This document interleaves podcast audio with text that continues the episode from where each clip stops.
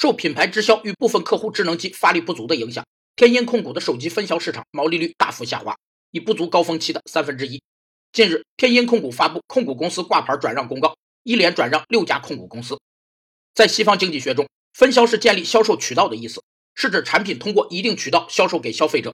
从这个角度讲，任何一种销售方式都可被称为分销。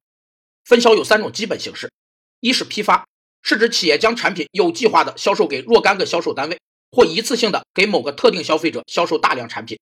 二是零售，包括有店铺销售和无店铺销售。有店铺销售是指通过各种零售店将产品销售给消费者。